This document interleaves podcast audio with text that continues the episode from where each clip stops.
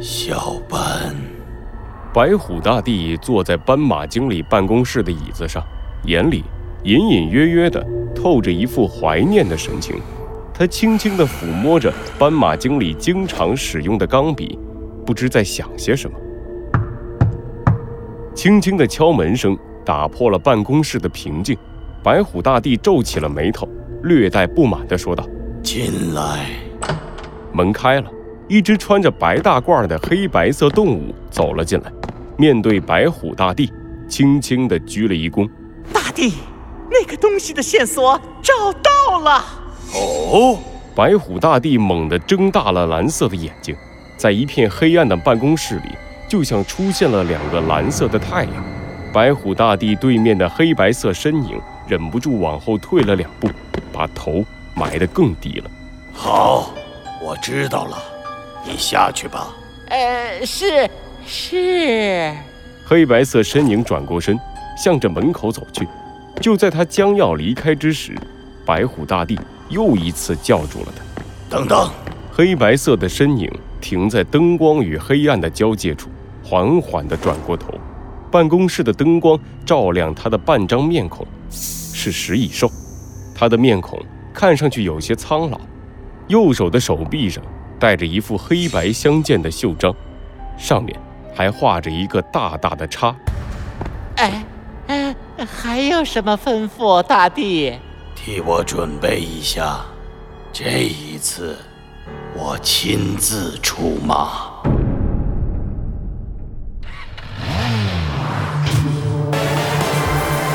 罪恶藏在谜题之下，真相就在推理之后。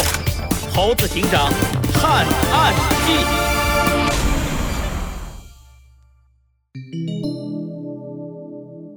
拍卖会二，从满渡前进三，水手小鸡哒哒，风向变了，快行动起来！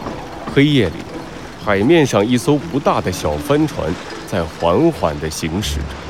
弗兰熊换上了一身船长的装束，站在船头，像模像样的在自己的脸上贴上了一个假胡子。在他身后不远处。小鸡墩墩忙碌地拉着一根粗粗的绳子，努力地调整着风帆的方向。往左点，往左点，再往右点。啊，弗兰熊，从刚才开始你就只是站在那里看风景而已。有这个时间的话，还不过来帮忙？水手小吉哒哒，注意你的身份，我们现在可是在执行任务。好好扮演你水手的角色，小心不要被人看出破绽了。你我你你你！小鸡墩墩气得说不出话来。弗兰熊得意地转过头看向远方，一望无际的海面上隐隐约约的出现了一丝光亮。哦，看来是快要抵达目的地了。不知道猴子警长和小兔准备好了没有？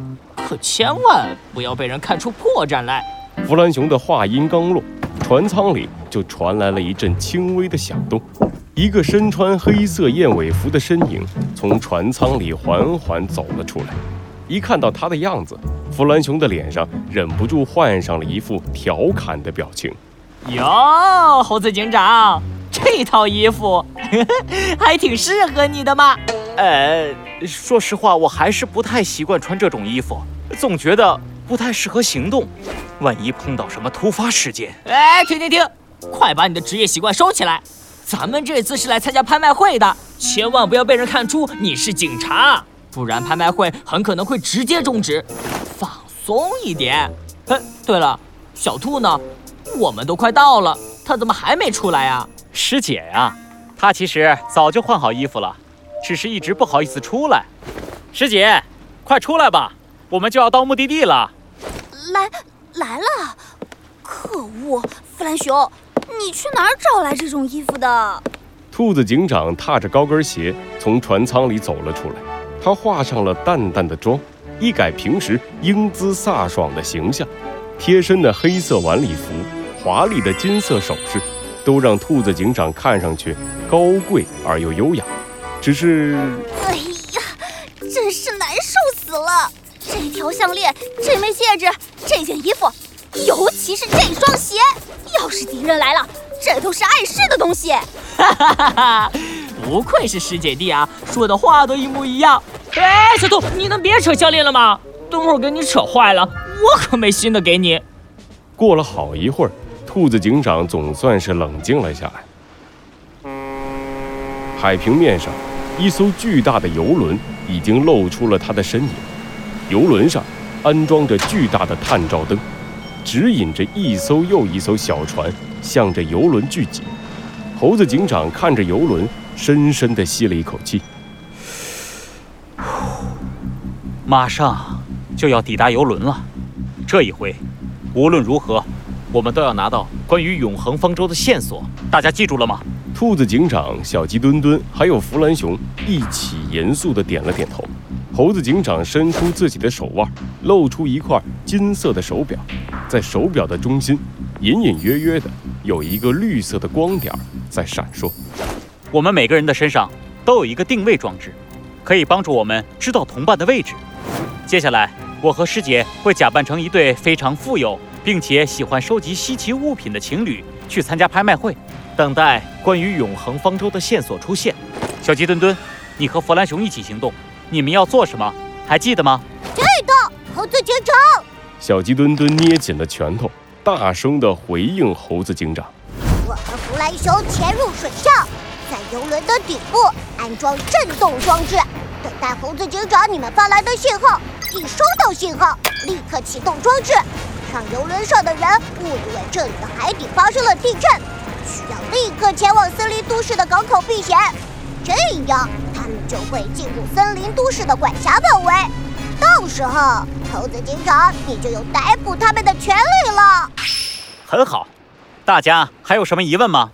我我还有一个问题，为什么我和小猴非得打扮成情侣，还非得穿这样的衣服？呃，对呀，我也一直想问为什么。猴子警长、兔子警长和小鸡墩墩一起转过头，看向负责帮他们做伪装的弗兰熊。弗兰熊心虚地转过头，吹起了口哨。那那肯定是工作需要啦，呃，才才不会是因为我觉得这样比较好玩什么的。弗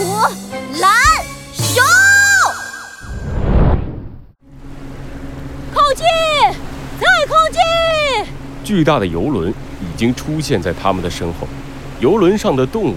指引着猴子警长他们乘坐的小船向着游轮靠近，一道长长的梯子缓缓地从游轮上伸了出来。马上就要抵达拍卖会的现场了，为了森林都市，为了那些受到伤害的动物，也为了我们自己的家，我们一定要确保计划万无一失。森林都市无法支援我们，这一次，我们四个必须完成任务。小鸡墩墩、弗兰熊、师姐。猴子警长伸出了右手，小鸡墩墩、兔子警长和弗兰熊心领神会的把自己的右手别在猴子警长的手上。放心吧，小猴，有我呢。哦，吼吼吼吼！猴子警长，有我出马的任务，有哪次是失败的？倒是你，可不要掉链子了哟。我我一定会加油的，猴子警长。很好，那么接下来行动。是。长长的梯子伸到了小船的前方，猴子警长优雅地鞠了一躬，对着兔子警长伸出了右手。走吧，师姐。哦，不对，现在我要叫你兔子小姐。好的。兔子警长牵起猴子警长的手，踏上了从游轮上伸下的梯子，缓缓地向着光芒四射的游轮走去。出发吧，猴子先生。